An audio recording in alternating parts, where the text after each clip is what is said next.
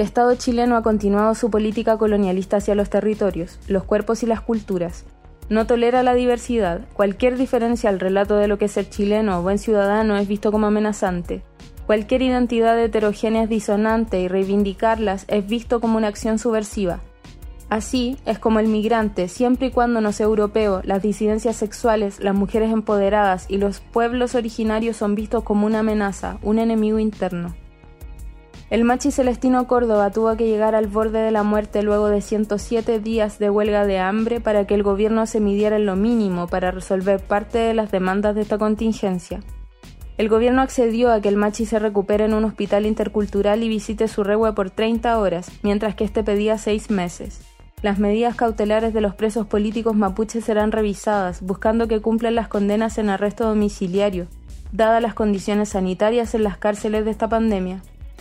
No está de más recordar que los huelguistas pedían respetar los tratados internacionales que el mismo Estado chileno ha firmado aspirando a proyectar una imagen de respeto a los derechos humanos, pero que se han quedado en discursos, y únicamente en discursos, pues sabe que en ningún momento serán respetados. Mientras tanto, en Curacautín y Victoria, los ataques racistas organizados por latifundistas revelan la estrategia de vista gorda e impunidad frente a la organización paramilitar de los terratenientes, y la moneda abrió las puertas a los camioneros y en menos de una semana firmó leyes en su beneficio. Estamos claros que ese modelo no da para más y se revela como nuestro enemigo en común. Por eso miramos a la tierra y a su gente, su relación con la Ñuque Mapu y lo violento que resulta el avasallamiento cultural de Occidente sobre las culturas ancestrales de Aviala. Como habitantes de la urbe, lejanos a la cosmovisión mapuche y su sabiduría ancestral, nos interesamos por observar, escuchar y aprender más allá de las barreras que nos pretenden homologar cada vez más al progreso occidental, colonizador y extractivista. Esto es, un podcast del Frente Fotográfico.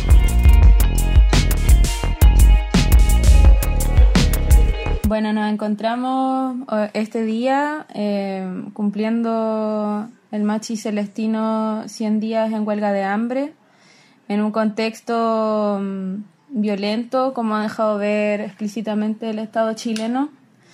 Y, mm, y a propósito de esto mismo, creímos necesario hacer una invitación a un exponente en, en, Santiago y en Chile, en, en todo este territorio de, de, la cultura ancestral mapuche, del pueblo mapuche.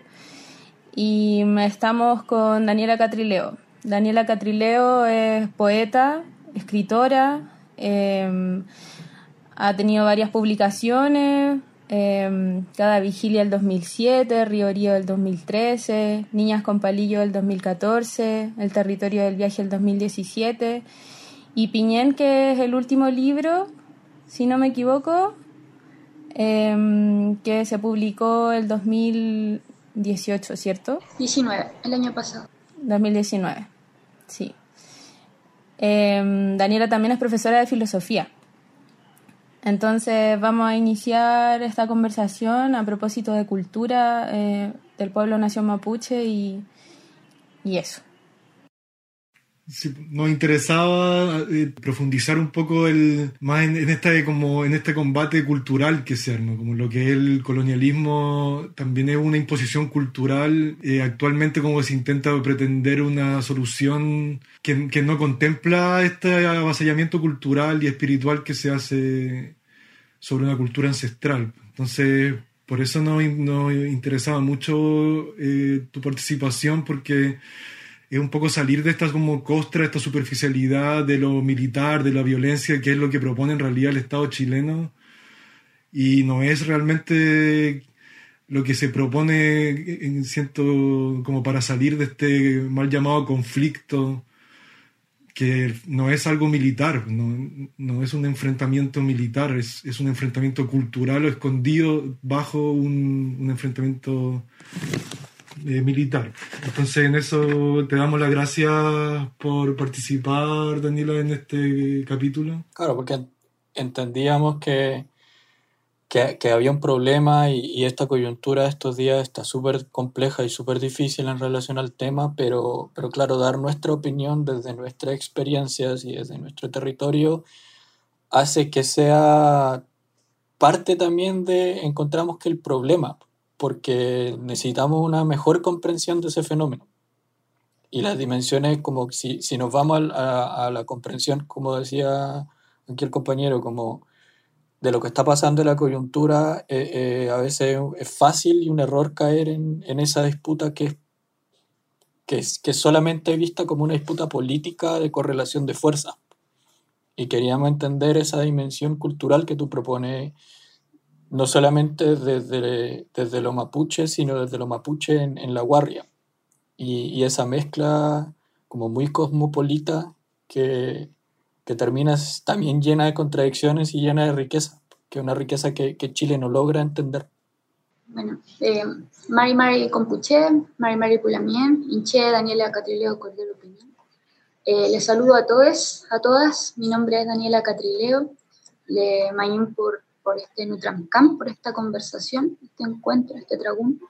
Eh, bueno, ir hilando distintas cosas, ¿no? Como que comenzaron diciendo que justamente hoy se cumplen 100 días, ¿verdad?, de la huelga de hambre del Machi Celestino Córdoba.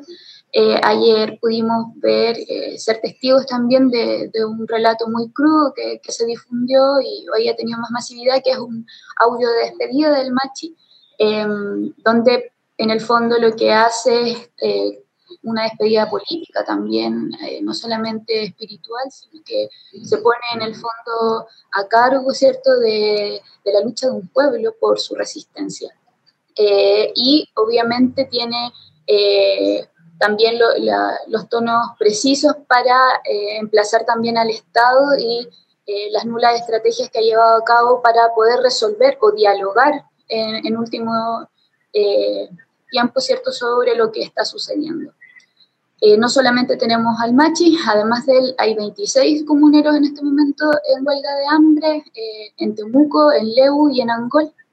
Eh, no todos llevan los mismos días, pero hay una gran mayoría aquí sí hoy cumple 100 días, sobre todo los presos políticos que están en Angol. Ellos son los que más tiempo llevan en conjunto al Machi. Entonces tenemos esta realidad que hoy justamente se cruza con, con, esta crisis como que le han llamado crisis sanitaria, pero sabemos bien que es una crisis política profunda, que no solamente eh, se ha intensificado a través de la pandemia, sino que estaba ebulliendo desde mucho tiempo antes, lo vivimos con, con la revuelta, y, y había acá una especie de, de, de, hartazgo, ¿no? Eso es como lo que, lo que compartimos los, los, pueblos que habitamos este territorio, un hartazgo por el modelo en el que vivimos, por la estructura eh, reconocidas que son opresivas, que, que, habitamos constantemente o deshabitamos también porque nos movemos entre ellas, pero muchos también somos disidentes de aquella estructura, también hay que reconocerlo. Y dentro de eso también tenemos algo que, que, apareció durante estas últimas semanas y que tiene que ver con el ataque racista vivido en las municipalidades tomadas durante hace, hace dos semanas ya eh, con respecto a la visibilización y la difusión justamente de la huelga de hambre extensa que vivían los comuneros. Varios también lo que hicieron en el fondo fue manifestar, ¿cierto?, eh, esta, este derecho, porque es un derecho la manifestación, ¿no? Eh, es un derecho más allá de las legislaciones, más allá de una, de una jurisdicción, es un derecho que tienen tanto los pueblos como los cuerpos y los sujetos de poder manifestar su descontento frente a una injusticia. Y, y justamente esa toma que hoy se ve como eh, en los medios hegemónicos como que fuera algo ilegal y algo que, que en realidad es como algo que, sobrepasa todo límite, pero no son capaces de hacer la crítica necesaria para ver cómo se pueden manifestar los cuerpos con, en, desacato, ¿no? Eh, finalmente eso termina siendo un ataque brutal racista y imágenes que ya vimos y que son muy dolorosas, que, que generan rabia, pero también dolores en diferentes partes del cuerpo. Eh, ¿Por qué? Porque el racismo es algo que uno lleva en el cuerpo, ¿no? Eh, es una herencia también que uno recibe de historias familiares, comunitarias, de un pueblo. Entonces, más allá de, las intensidades de los racismos que han vivido nuestras diferentes generaciones familiares, es algo que, hemos recibido como herencia y finalmente esas imágenes y esos audios que pudimos escuchar durante ese fin de semana en Curacautina, en Traillén, en Victoria, y junto a la imagen del rehue quemándose, creo que fueron bastante, bastante dolorosas. Y, y, y, por un momento también yo creo que, que cierta parte de, del pueblo mapuche, yo acá vengo a hablar solamente por mí, no, represento a nadie, no soy representante del pueblo, sí soy una voz dentro de ella en la heterogeneidad que puede ser el pueblo mapuche. eh, yo creo que muchos vivimos también una desesperanza de algo que había nacido con la revuelta. Porque en la revuelta pudimos ver como una especie de puente, de tejido, de construcción de luchas comunes que, podían como eh, conllevar como una especie de común, ¿no? Eh, un, porvenir común, y que eso tenía que ver con cómo las diferentes luchas y las diferentes como injusticias que se habían llevado a cabo durante tanto tiempo en, en estos territorios se veían unidas por un lazo, ¿no? Y sin embargo, cuando vemos estas imágenes, como que de nuevo vuelven como ciertas desconfianzas, como, como si el puente entre, entre lo mapuche y lo no mapuche de nuevo como que empezara a desequilibrarse, como a fragmentarse. Entonces, eh, creo que eso también es interesante para ir viendo, eh, porque, porque en realidad está íntimamente relacionada a la estructura en la que vivimos. O sea, no hay que olvidar que no solamente vivimos bajo un modelo neoliberal, que, que es parte profunda de las opresiones económicas que, que, que sufren los pueblos que viven en este país, sino que también hay una estructura que, que, ha sido fundacional para el Estado chileno que tiene que ver con la estructura colonial, que es lo que hablábamos al comienzo. Mm. Y, y, aquello, ¿qué es? Es una estructura de opresión, ¿cierto? Que se, se funda justamente en la invasión de un territorio. Y eh, aquella invasión territorial tiene como estelas justamente corporales y una de ellas también tiene que ver con la estructura racial, que es la que faculta en este caso la jerarquía, ¿cierto? o, la idea de superioridad eh, que genera finalmente la estructura racista en este país. Y, y por eso tenemos un montón de, de, hilos que se van tejiendo también con respecto a la colonialidad y, al racismo, y algunos de ellos son la identidad, como entre comillas, muy esa palabra, pero cómo, cómo se identifica la chilenidad, ¿no? Como hacia dónde apunta en realidad. Eh, qué es lo que entiende por, por ser chileno o ser chilena y qué es lo que entiende también por la ideología del mestizaje. ¿no? Eh, todas estas cuestiones son significativas para comprender cómo hay un imaginario racista que ha sido instalado por este colonialismo y, eh, y que tiene mucho tiempo atrás, entonces es muy difícil como hoy día preguntarse cómo lo desarticulamos, cómo lo desarmamos, porque está en las capas muy profundas de este país desde una imagen que vemos comúnmente en la televisión hasta en las escrituras coloniales más antiguas, desde la conquista hacia adelante. Entonces, cuando uno empieza a, a, a, rastrear esos archivos, esos documentos, esas formas de instalar los imaginarios, se da cuenta que es bastante profundo y, y, es muy complejo también desarticularlo de un día para otro. Por eso creo que también es importante que el pueblo mapuche se haya replanteado durante tantos años la creación, a partir también de, de la propuesta de imaginarios propios, ¿no? Y, y, que tienen que ver justamente como eh, diferentes pensadores, pensadoras, artistas, creadores, creadoras, eh, también autoridades ancestrales y, políticas del pueblo mapuche eh, han instalado un discurso, ¿no? Y ese discurso tiene que ver también con cambiar los imaginarios que existen eh, que son sumamente peyorativos, pero al mismo tiempo sumamente racistas contra el pueblo mapuche. Entonces podemos ver entre, en ese discurso una especie de continuidad colonial, ¿no? Que tiene que ver desde la concepción inicial de la conquista, que es algo que se extiende a toda Yala, que es como los indígenas y, y, los cuerpos afrodescendientes no tienen alma, ¿cierto? Por lo tanto, no son humanos, eh, hasta la animalidad específicamente relacionada con estos cuerpos indígenas nuevamente y estos cuerpos afrodescendientes, eh, después pasando un poco por... Eh, por la conducta supuestamente floja, ¿cierto?, de, de, los indígenas, después borrachos y hoy en día terroristas, ¿no?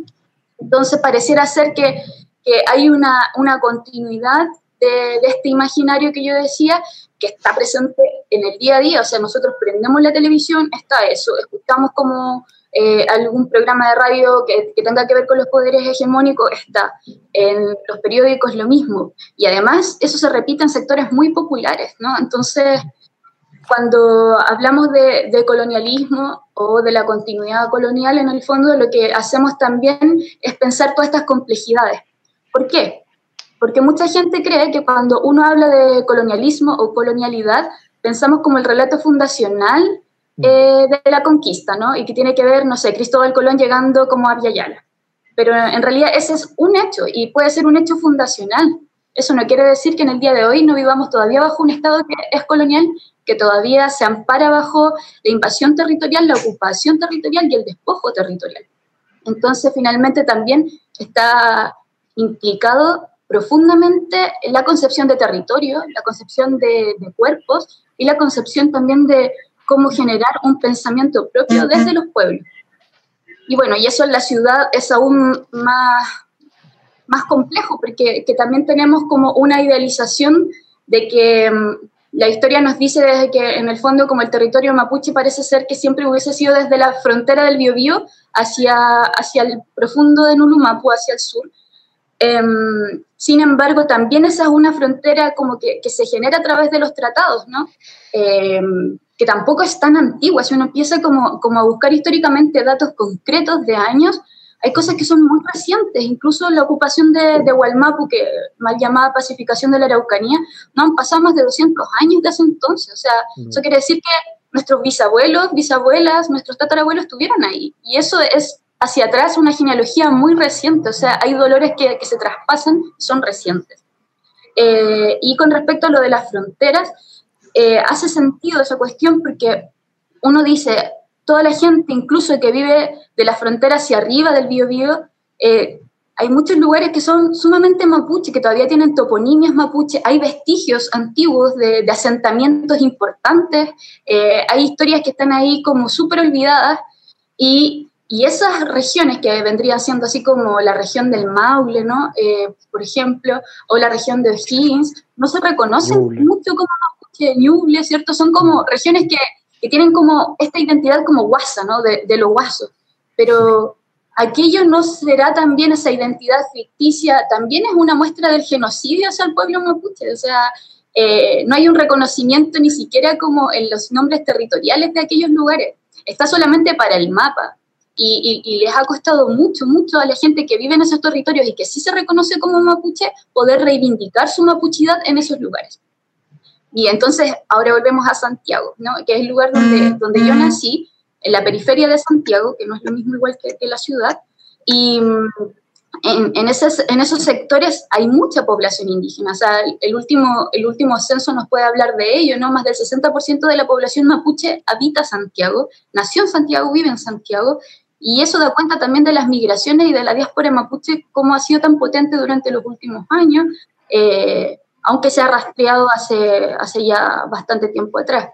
Entonces, aquella también obedece a las condiciones de empobrecimiento de las comunidades justamente de ese despojo, o sea, no, no es coincidencia que, que, posterior justamente a la ocupación de, de Hualmapu, las migraciones se hayan ido como creciendo y también después con, lo, con las seguidillas de, de crisis políticas y económicas, ¿no? Entonces tenemos una mapuchada que crece también en sectores populares, en sectores urbanos, en sectores periféricos de ciudades y que se van reconociendo también como mapuche y se van encontrando con otros mapuches que viven en estos lugares. Y, ahí se sostiene como también otra, otra comunidad, ¿no? Que, que, tiene otras complejidades, como lo decía, porque no nació en una comunidad específica del territorio ancestral, pero también quiere reconocerse como mapuche. Entonces a los guardiaches les toca en el fondo eh, poder recuperar esa identidad o reafirmar su identidad en una ciudad que parece también hostil con la mapuche. Es la batalla, la batalla cultural con el corazón del imperio, en el fondo. Estar aquí. Que a el poeta Ñiñir le llamaba como Mapurbe, que es como el mapuche que intenta ¿no? hacer como la comunidad desde el corazón del, del Estado, del, Estado asesino en el fondo, como es un combate, es un doble combate, y, también todo lo que tú decías como ese, esa migración, que no solo fue una migración eh, física del campo a la ciudad, sino también un cambio de apellido, una negación de, de, tu identidad, una negación de tu pasado, una negación de, de tu ancestro, que eso también siento para una sociedad capitalista o neoliberal o incluso para eh, una izquierda eh, atea, que sé, que sé yo, más científica, eh, no ha podido comprender el, grado como de violencia espiritual que, hay sobre una cultura ancestral que, que, tiene una conexión espiritual con su, con su territorio. Que llevárselo de un lugar a otro no es solo la esclavitud física o la violencia física que se genera sobre el cuerpo, sino también hay una violencia que se genera en lo abstracto, en lo espiritual, en la desarraigación de, su, de sus raíces. Pues. Sí, yo creo que hay un problema como no solamente en Chile, sino que también en, otros territorios de una izquierda clásica marxista que, que también lo que ha hecho es como suprimir un poco eh, la idea de, de espiritualidad. Y, y como higienizar también como, como la idea de la política, ¿no? Como algo que, como justamente dices tú, es muy ilustrada, ¿no? Como que nace justamente del espacio de la razón, dejando de lado otras epistemologías que también son importantes para pensar nuestros procesos políticos e históricos. Em, pienso que, que, que, una izquierda que, que, que se piense desde estos territorios no, no puede, por lo tanto, eh, desconocer eh, luchas anticoloniales como muy antiguas, tampoco puede desconocer epistemologías que se han dado en estos lugares, eh, en diferentes países, en diferentes territorios, y sobre todo la epistemología que proviene justamente de los cuerpos oprimidos y de las comunidades oprimidas que han luchado y resistido durante mucho tiempo, más allá de conocer o no conocer de teoría, ¿no? Entonces, finalmente hay un conocimiento, un kimun propio de, de, ciertas luchas que creo que hay que ir revisando y entre ellas también no desconocer la profunda espiritualidad que tienen también diversos cuerpos, o sea, diversos pueblos indígenas eh, asociados, como dices tú, al territorio. O sea, acá hay una lucha territorial, ¿no? Por eso es, también es una lucha como colonial y, y justamente esa, esa lucha territorial tiene que ver con la concepción distinta también que existe de territorio. O sea, un territorio no es solamente la tierra, no es solamente ese espacio visible del que, el que habitamos, un territorio es un ecosistema como mucho más complejo y que tiene que ver con toda la biodiversidad que existe ahí, pero también de concepciones espirituales profundas que, que son significativas para los pueblos, sobre todo para el pueblo mapuche. Sí, ahí también recordaba, creo que era Mignolo que hablaba del, de, la construcción de los estados latinoamericanos como de la doble conciencia criolla que, ignoraba toda esa diversidad que no fuera el, blanco criollo que quería separarse del blanco español, pero, pero dejaba de lado todo lo que fuera distinto a, ellos. y también, o sea, desde el principio se habla mucho la independencia gringa como, como una, victoria del, del liberalismo y de la modernidad. Y, y habla de que todos los hombres son construidos en igualdad de derechos y deberes, pero ante Dios, pero los mismos que lo afirman eran dueños de cuerpos y de cuerpos esclavizados. Entonces América Latina y América en general también se, construye sobre esas paradojas. Y, encuentro que estamos en, en, un momento de repensar Chile, de repensar quiénes somos, de repensar qué, para dónde vamos y, y no incluir eso es reincidir en esos errores históricos que debilitan ese proceso. Sí, estoy, estoy de acuerdo. Creo que hay, hay, una complejidad que genera riquezas también y que han sido como omitidas, obviadas. Eh, hay, hay, varios pensadores y pensadoras que yo considero como fundamentales para ir pensando un porvenir que, que pueda ser un porvenir de encuentro, ¿no? Como que tampoco yo soy como partidaria de procesos que sean totalmente separatistas y que no haya como una comunidad, ¿no? Que, que, no exista como, como algo que sea común a los pueblos. ¿Por qué? Porque una nación o un pueblo no se puede pensar homogéneamente, no existe eso. Hay una heterogeneidad que es propia de los pueblos eh, y de los territorios, eh, pero para eso hay que saber cómo eh, poder tejer bien aquellos lazos de encuentro, ¿no? Por ejemplo, cuando hablamos de políticas multiculturales, que es muy de, Chile, ¿no? Como en el fondo reconocer eh, a ciertos grupos o a ciertas poblaciones que, más allá de la chilenidad, que, a veces son pueblos originarios y otras veces son también los pueblos afrodescendientes, eh, pero a veces se quedan en, lo cosmético, ¿no? Como que hay, habría algo que, que está relacionado al, fetichizar los cuerpos, al folclorizar como las culturas, pero no implicarse como eh, históricamente ni políticamente con los procesos de aquellos pueblos. Entonces, ahí veríamos y solo como que podríamos aceptar que sí, en un territorio existen diversos pueblos, pero no habría imbricación de aquellos pueblos, no, no habría como una correlación, ningún encuentro. Entonces, cuando, cuando tú propones, por ejemplo, eh, ya eh, los pensadores como decoloniales, eh, creo que, que también es importante como, como, pensar que a través del pensamiento decolonial también hay una recuperación de, de, ciertas epistemologías que se habían dejado como hacia un lado, ¿no? Y mm, por ahí me parece como fundamental, por ejemplo, el, término de colonialidad del poder de Quijano o la colonialidad del género de María Lugones, eh, y también lo que, lo que hace hoy día el feminismo decolonial a través de, de pensadoras muy potentes como la Ochi Curiel, la Yuderki Espinosa, eh, la Brendi Mendoza, por ejemplo, que, que son potentes en qué sentido, en que pueden ver estas diferentes como eh, epistemologías que producen los territorios, pero a la vez tratar de conectarlas, ¿no? E incluso no necesariamente mujeres que se reconocen a sí mismas como feministas, sino que recogen como el conocimiento de sus pueblos para las luchas de las mujeres de aquellos pueblos. ¿no? me acuerdo, hay una entrevista muy buena que se las recomiendo, eh, no, no, recuerdo el, título, pero debe estar en alguna de las entrevistas en YouTube, que le hacen a Gladys Zul, que es una pensadora eh, indígena de, de, Guatemala, y eh, le hacen justamente la pregunta como por, por el feminismo o por las luchas de las mujeres. Y ella lo que expone en el fondo es como hay una lucha de las mujeres que, que es casi ancestral, ¿no? Y que y no, no porque no necesariamente se tenga, se tenga que llamar feminista, pero por ejemplo la lucha de las mujeres por el agua ha sido algo donde siempre han estado al frente. Eh, en diversos territorios, sobre todo ella hablaba del proceso político de Bolivia, ¿no? que, que, fue muy potente la lucha de Bolivia por el agua y al frente había mujeres muy eh, importantes y que llevaban todos esos procesos políticos.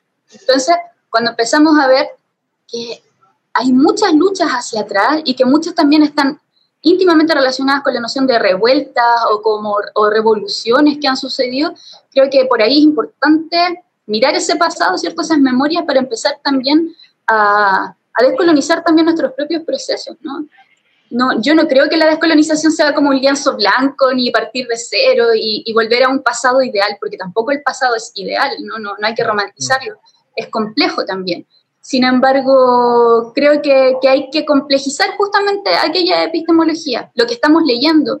Eh, siempre hago esa broma, como en el fondo eh, aprendimos de feminismo mucho con, con Simone de Beauvoir y, todo bien con eso. No digo que hay que dejar de leerla, pero no solamente leerla a ella, ¿no? Como ir viendo también todo lo que nos perdemos de estar leyendo o de estar conociendo o de estar conversando con la abuela, con la mamá, con la familia, por estar leyendo solamente un tipo de conocimiento que viene de una realidad muy privilegiada y diferente a la que vivimos nosotros y nosotras acá. Sí, yo, yo siento que, mm, bueno, igual he leído tus textos, he leído tu escrito y siempre me ha llamado mucho la atención eh, tu reivindicación desde, no sé, pues el cuerpo, el cuerpo femenino, el cuerpo de la mujer y su vinculación con el territorio. Eh, y de ahí, la, no sé, pues la, la, las mujeres de comunidades eh, ancestrales, de comunidades, pueblos originarios, también la afrodescendiente y, y a propósito de eso pensaba en, no sé, pues cuando quedó la cagada, en Quintero, Ventana, con la zona de sacrificio, se levantaron muchas asambleas de mujeres en zona de sacrificio. Y eran asambleas de mujeres que, que también no, no, se reivindicaban muchas veces como feministas, pero eran pobladoras, eran pobladoras, pobladoras, no sé, mestizas eh, o chilenas, pero tenían eso casi por instinto propio de, no sé si sobrevivencia, pero de reunirse todas para, para reconocerse, para, para organizarse, para, para, defender la tierra y, y, sus cuerpos también, porque es súper es súper fuerte y creo que en este territorio hay mucha experiencia así. Sí, eh, yo también creo en eso, o sea, creo que hay, no sé, yo cuando hago memoria desde, desde la infancia y creo que vi muchas veces luchas comunitarias que estaban, no sé, emplazadas como en, en, los territorios donde nací, que es como en una población, en la periferia, pero igual se levantaban ollas comunes, igual se levantaban luchas como eh, territoriales, como muy pequeñas, ¿no? que no a veces tenían que ver con el extractivismo, ni, ni luchas tan potentes como las que podemos conocer de otros, de otros espacios, pero sí una organización. Y, y creo que eso es justamente como lo, lo importante, ¿no? Eh, a veces creo que que a veces, no sé, podemos tener mucha soberbia con respecto a las cosas que, que vamos leyendo y aprendiendo y le exigimos a otras como, como de pronto como aquello. Y eso me pasa mucho con, con, algunas feministas también, ¿no? Que como que pretenden que todas las mujeres o que la salvación sea justamente como un feminismo, cuando sabemos que además eh, el feminismo mismo es como una heterogeneidad y que, que además eh, se comprende de diferentes formas, eh, cada, cada, colectivo y, y, cada espacio del movimiento. Entonces, creo que, hay que ir respetando también y situarse en los territorios, creo que eso es fundamental, como que no llegar a imponer lo que uno piensa sin escuchar el territorio que estás pisando, o sea, de partida partir por aquello, por saber cuáles son las luchas específicas que está viviendo un territorio, qué es lo que piensa la gente que vive ese territorio y cuál es la historia y la memoria que comparte esas personas para construir un conocimiento como presente que pueda, como en el fondo, tener los destellos suficientes para el porvenir. Entonces, creo que, que, esas cosas se relacionan, o sea, organización, comunidad, epistemologías propias territoriales y... Eh, las cosas que, se, que vayamos heredando también para construir, no sé, un, puente que sea más sólido que, el que vemos estos días. Es justamente lo que tú dices, como no, no, no, imponer como una manera de hacer las cosas que quizás ha funcionado en otros lados o no ha funcionado, pero que eso puede ser como decía también el compa aquí, que cuando se, se plantea como una independencia, igual es una independencia mirando a, Occidente, como nos vamos ahora a ser un país independiente, ojalá como los países que nos explotaron durante 300 años. Y no es como vamos a ser un país independiente viéndonos a nosotros, viendo nuestra tierra, nuestro territorio, quienes lo habitan y su forma de, de, de enfrentarse al territorio. Porque, y eso es lo que Chile, al menos en sus doscientos y tantos años de historia, ha hecho constantemente con lo que tú dices, como intentar hacer como vamos a, incluir las culturas, pero sin incluirlas realmente, sino como, eh, qué sé yo, como el etnoturismo. Eso es la gran inclusión que ha hecho, que tú puedas ir y entrar a una ruca y ver un fogón y después sale y te compras un guanco. No sé cómo, eso es, y ahí tuviste tu acceso y después cuando vas a una marcha aquí te compras tu bandera. Está incluida, pero no, no ha habido una, no sé, un estudio para poder respetar, no digo un estudio como dentro de lo académico, sino como antes de llegar y hablar, observar, sí, un poco observar, así quizás podemos quedarnos callados y escuchar, como que eso no se ha hecho ese ejercicio. Sí, hay, hay, poco diálogo también, como que, que siento que nosotros convivimos durante tantos años, como a veces pienso esto, como no, no sé yo que, que que me reconozco mapuche desde, desde más niña, aunque no, no haya estado como en el movimiento político como mapuche, mi familia se reconoce mapuche, pero claramente habían cosas por ahí que, que sanar todavía. Y, y quizás no, no, eran como tan militantes ni activos dentro del movimiento político, a pesar de, de todas las heridas que sí fueron causadas específicamente por el Estado y por la policía.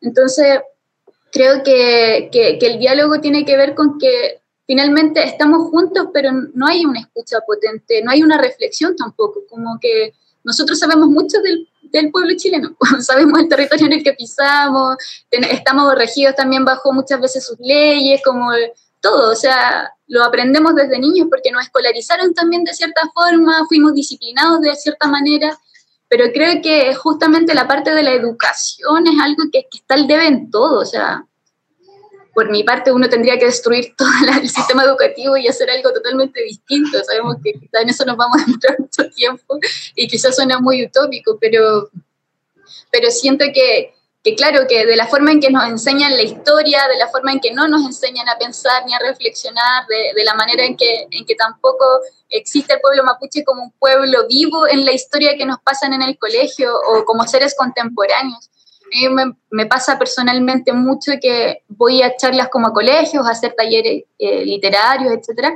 Y, mm, y los niños, eh, las niñas me ven a veces con tatuajes, ¿cachai? Como que algo súper como natural, pero una llega con tatuaje o, o yo que, que, que, puedo parecerles más joven.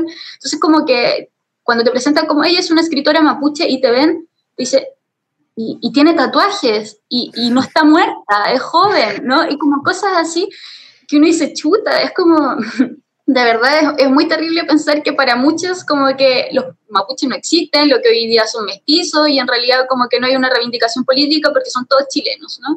Eso por un lado. Y por el otro es como cómo siguen pasando una especie de historia que ha quedado eh, muy estática y que no ha tenido los procesos complejos de historización como presente, ¿no? Y, y, que no se mueven solamente como por las imágenes de aquellos grupos terroristas, sino que aquellos que están reivindicando como como sus propios derechos. Y, y, ahí, bueno, creo que la educación, por lo tanto, tiene un, un principio eh, significativo que, de transformación, de cambio, y, y, eso aquí tiene que suceder en algún momento, pero también tenemos la autoeducación, ¿no? Como que no solamente podemos pensar que el espacio escolar es el único donde nos podemos como educar eh, o aprender, ¿no? Tenemos como un espacio de socialización que tenemos y nos debemos hacer con el otro, con, con quienes estamos conviviendo acá tanto tiempo, y, y, de aprendizaje, y ahí eso obviamente se relaciona mucho con, con la reflexión que podemos hacer a través de la escucha y de la conversación.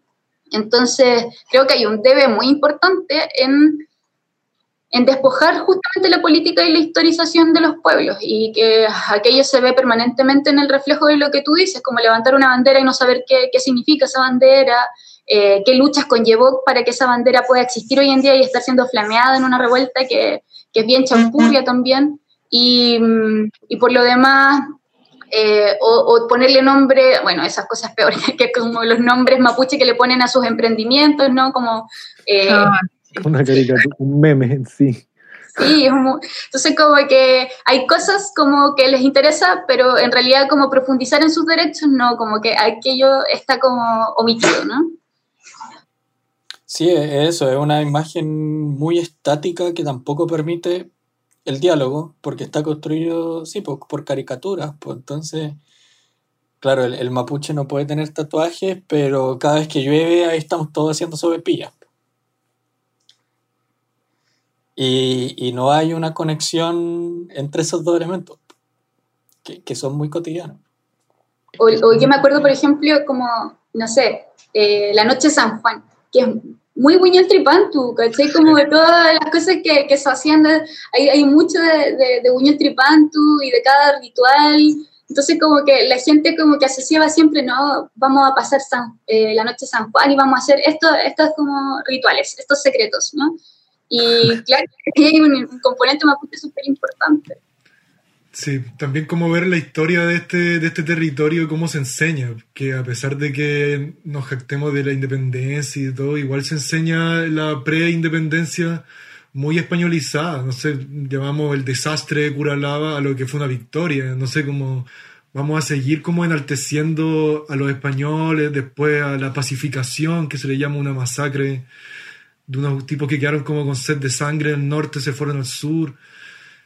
Es difícil, es como lo que tú dices que resulta utópico pensar que puede ser de un momento a otro, pero siento que no resulta utópico si se va empujando para que de aquí ojalá a, no sé, una generación o como poco, podamos cambiar un poco esa base, para que después no sea tan utópico, no sé, va a ser lento, pero igual debe ser, debe hacerse. Y, y y creo que la, la postura también de, del colectivo siempre es entender que a pesar de los momentos difíciles y complejos, y, eh, siempre es necesario pensar en, en, esa utopía, no como utopía, sino como, como ciertos caminos a seguir pues, y ciertas prácticas, y, y rescatar que, que, siempre que hemos salido de los territorios el, el, y aprendido de, de ciertas luchas y, y hay ciertas experiencias territoriales y siempre volvemos a los espacios de reflexión con, con el marco teórico dado vuelta. Y, y entender que, que, estamos en momentos de dar vuelta a los marcos teóricos porque hay momentos de mucha práctica y desde la revuelta hay que repensar esa utopía y hay que empezar a practicarla.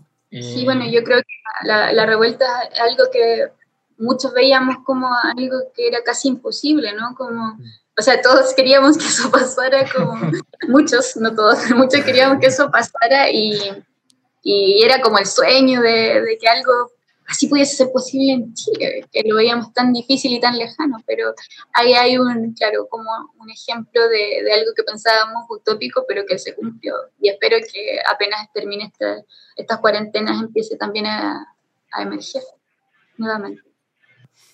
Sí, yo ahí, ahí siento que que como que la identidad chilena sigue siendo muy niño guacho de su propia historia y al momento de, de salir a, a enfrentar esto, este nuevo, nuevo mundo, nueva post-cuarentena, necesitamos también eso que decís tú, de, de, aprender nuestra historia y de ver la historia como proceso de colonial. Y yo creo que hay que aprovechar esta crisis para pa eso también, para proponer esas cuestiones.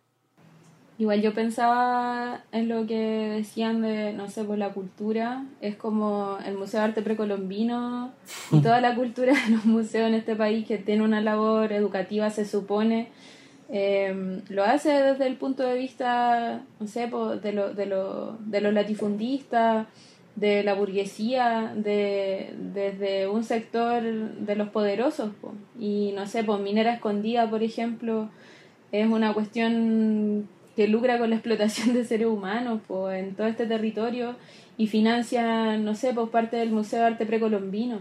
Entonces, desde ahí se, como que se abre el discurso pedagógico, educativo del Estado, que es de la mano de la misma gente que es dueña de tantos territorios que, que al final fueron arrebatados por el colonialismo. Entonces, ese pensar quizás como de una nueva educación de, una educación más, más, íntegra, más que reconoce su origen, más consciente del que tiene al lado, del que tiene al frente, eh, también tiene que ver con eso y siento que, eh, no sé, pues, como chilenos, nosotros igual tenemos como, estamos obligados, debemos dar esa reflexión, debemos dar como, debemos empezar a profundizar, a conversar ese tipo de cosas que que hay que empezar a hacerse cargo de la historia también.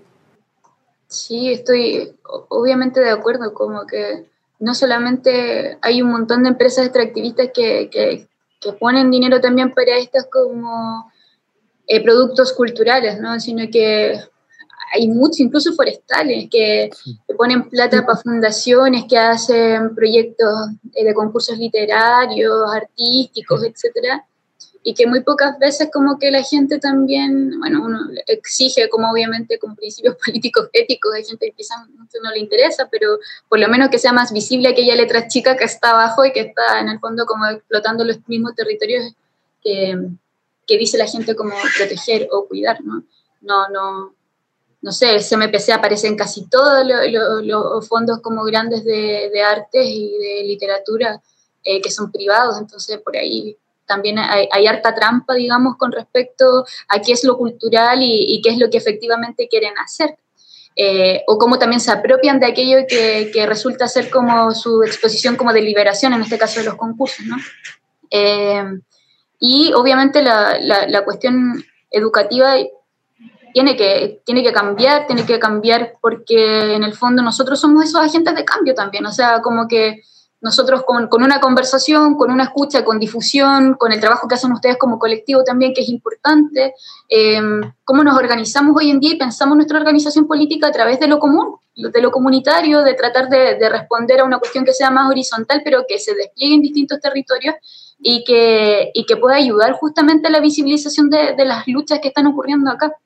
Entonces, eh, no pasa solamente, como decíamos hace un rato, por el colegio, sino que también a la, forma en cómo nos autoeducamos, pero ello no, no quiere decir que nos olvidemos eh, justamente las el disciplinamiento que hemos tenido durante años. Yo creo que esa cuestión no sé, contribuyó mucho al letargo como de, de Chile, ¿no?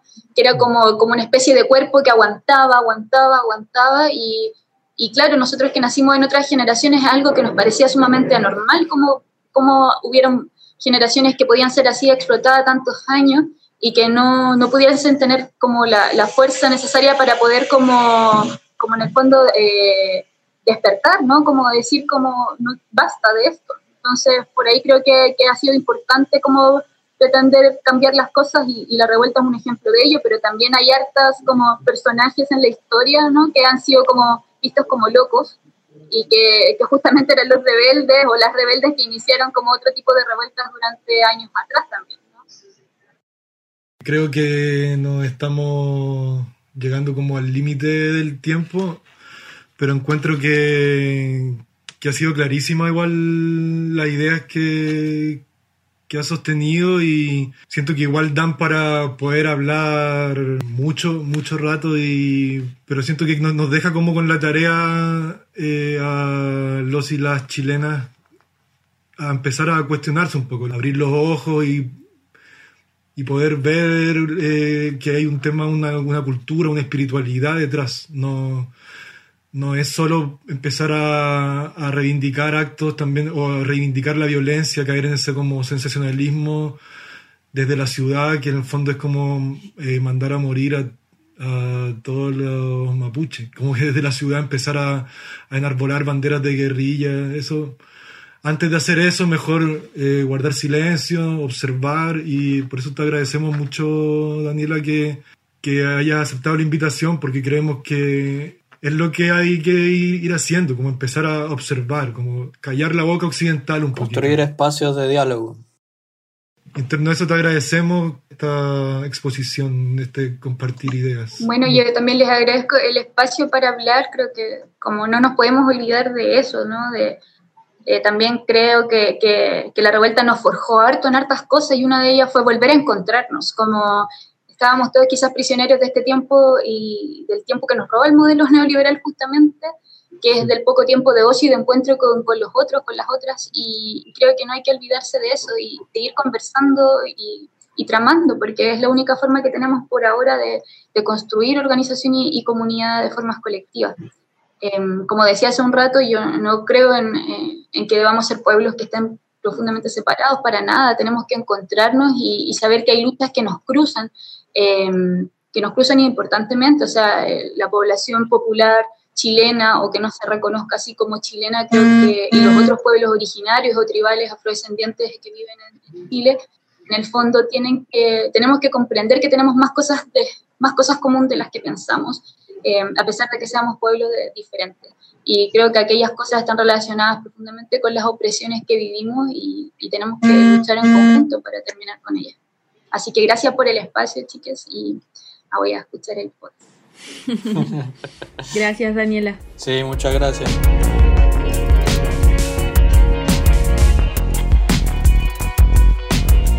Bueno, esa fue nuestra conversación con, con Daniela Catrileo. Creo que fue una, una conversación profunda, fue, fue, muy entretenida, nos dio pa, para conversar y, y aprender harto. Espero que, que les haya gustado y que, que haya servido pa, para empezar a comprender desde esa dimensión más cultural parte del conflicto que Chile tiene con, con el pueblo mapuche. Esa conversación la, la grabamos, como, como, decíamos al principio, en el, en el día 100 de la huelga de hambre de, del Machi y de los otros presos políticos mapuche. Finalmente, esta conversación y, la lectura de las respuestas que vamos a tener lo grabamos varios días después. Lo grabamos el día 19 de, de agosto. Así que obviamente el contexto cambió. El Machi, como también decíamos en la editorial, el Machi hizo un acuerdo con el gobierno, va a poder visitar su rewe. Hubo unas pequeñas conquistas que, que algo es algo, pero demuestran también la, la brutalidad de, del trato del Estado chileno hacia los mapuches. Sí, porque ahí, no, ahí nos comentaban que al final el trato igual era insuficiente porque la espiritualidad del machi no, no, no, le, no se ve completa con 30 horas visitando su red. Es justamente lo que queríamos conversar de, de plantear esto como una batalla cultural que es lo que sentimos que no, se está tomando mucho en cuenta al mirar de manera occidental este, este proceso neocolonial. Tal vez no quedó tan explícito en la conversación que tuvimos, pero, pero tampoco es que estemos desconociendo que es un conflicto que tiene, que tiene dimensiones políticas y económicas. Pero encontramos que, que esas dimensiones políticas y económicas siempre están en, en discusión, a veces como una solución militar, a veces como una solución como si fuera solamente un tema de tierra. Y, y se deja de lado que, que, hay una nación detrás de eso, que hay una nación, que hay una cultura, que hay todo un pueblo, que tiene una historia propia, una cosmovisión propia. Y, y eso yo creo que fue, fue muy interesante conversar con ella. Occidente anula eso en, en la cultura porque al final igual se ve, se ve el tema como un conflicto capitalista por posesión de tierra, y ahí hay una, una relación espiritual que diferencia notablemente al pueblo nación mapuche al Estado chileno y su forma de ver la claro. tierra. que habita su territorio. Y en- sobre eso mismo hicimos la pregunta del capítulo por Instagram que decía, ¿Qué función debe tener la sociedad chilena frente al pueblo nación mapuche? Eso.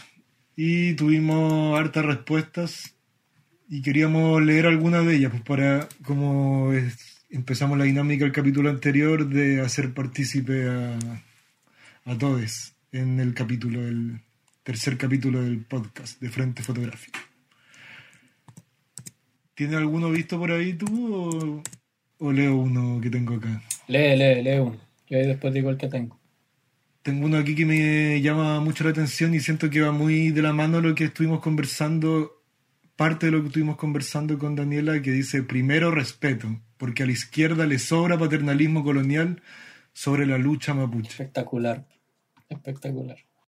Justamente lo que estábamos hablando de esto, de, de mejor parar a escuchar y si queremos hacer algún aporte desde, desde Chile, no sé cómo decirlo, eh, primero escuchemos un poco y, y aportemos sin estar opinando tanto. Nos llevan de la delantera como en cientos de años de desarrollo espiritual. Y político, y económico, y cultural. Eh, a mí me llamó mucho la atención una que, que también viene con lo que conversamos, pero como de una manera más crítica yo creo que le podría responder a ese comentario. Es como, dice, debería tener una función de protección a la cultura y nación mapuche para su conservación. Y es como precisamente esa un poco yo creo, voy a discernir acá con el comentario, ojalá no se lo tomen en mala y nos sigan escribiendo y todo el tema, pero, pero esa yo creo que es una perspectiva que, que cae en ese paternalismo que hablábamos. El, nosotros no debemos proteger esa cultura, nosotros hemos sido los que la agreden, entonces nuestro rol ahí, más que de protección, es de dejar de agredir, no sé si me explico. Como que el Estado chileno no, tiene, no debería como cumplir eso. Para empezar, yo creo que debería empezar a dejar de agredir. Sí, Y además para el tema de la conservación como si fuera algo estático, que fue lo que hablamos, eh, tampoco, po, porque, el, porque es una cultura viva y una cultura con dinámica, con historia y con procesos que son actuales y contemporáneos. Pues entonces, más que conservar o preservar, o, es respetar. sí, pues eso es la conservación como en museos, justo lo que hablamos, Claro. ¿no? Como en un libro de historia. Sí, pues también dicen acá respeto a la nación mapuche, difusión y participación en manifestaciones, la gente eso es igual está bueno, pero planteamos como en este nuevo Chile que se supone que se quiere construir, como una segunda independencia. Siento que se está planteando un poco. Claro, claro, era como desde ese Chile de la Plaza de Dignidad.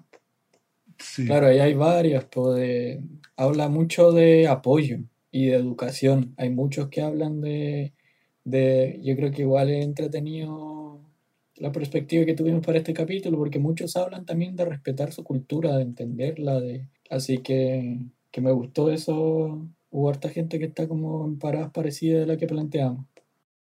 Sí, siento también que el- el- la, la nueva forma de ver el cambio revolucionario, el que es empático, es asumiendo diferencias, también ahora hay muchas luchas que están confluyendo al mismo tiempo y, y esa es la idea, también como decía Daniela, como la- que ella misma decía que él no, no, no se ajustaba mucho al separatismo, sino que más a la unión de culturas para una finalidad común, sin, la neo, como, como era la nueva independencia, no, no va de la mano con una sola verdad.